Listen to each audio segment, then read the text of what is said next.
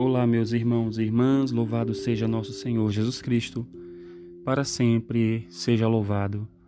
A paz a todos que nos acompanham aqui no programa Madrugada Viva, da Rádio Cultura de Sergipe.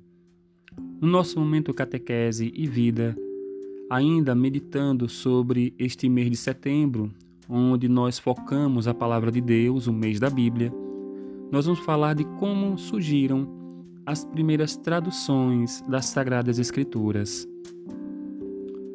O Antigo Testamento foi escrito em hebraico ao longo da história dos judeus, entre os séculos 14 e 4 a.C.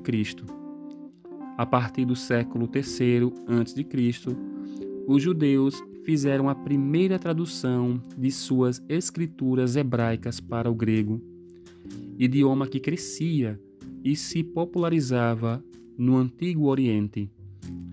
Foi então que apareceu a primeira tradução das Escrituras, a Septuaginta. A partir dos dois primeiros séculos depois de Cristo, o Novo Testamento começou a ser copiado em larga escala e também em outros idiomas, logo depois de terem sido escritos pelos apóstolos de Jesus. Os apóstolos escreveram os livros do Novo Testamento no primeiro século e as primeiras cópias foram encontradas com datas paleográficas a partir do século II e depois não parou mais de aparecer cópias e mais cópias de toda a Bíblia. Com todo o Antigo Testamento traduzido para o grego e todo o Novo Testamento originalmente escrito em grego, a igreja primitiva podia ler toda a Bíblia em grego, um dos idiomas oficiais na época no antigo Império Romano. Por isso, a grande maioria dos textos bíblicos, tanto originais como cópias, foram encontradas escritas em grego koiné.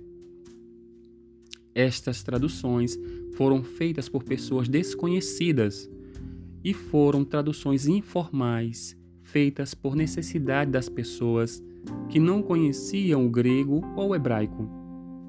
Estas traduções eram chamadas de Vetus Latina, muito embora não fosse um título oficial para a tradução da Bíblia.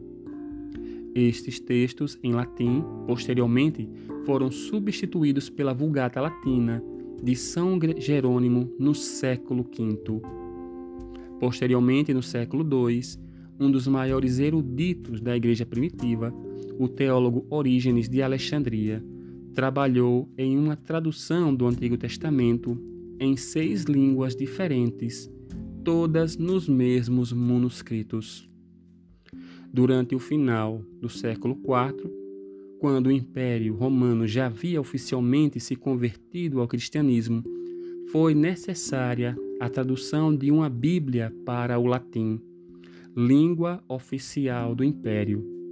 Esta tradução foi solicitada pelo bispo Damaso I, feita por São Jerônimo e concluída no século V. Foi denominada de Vulgata Latina.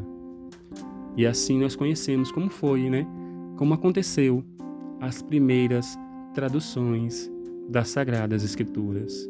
Glória ao Pai, ao Filho e ao Espírito Santo, como era no princípio, agora e sempre. Amém.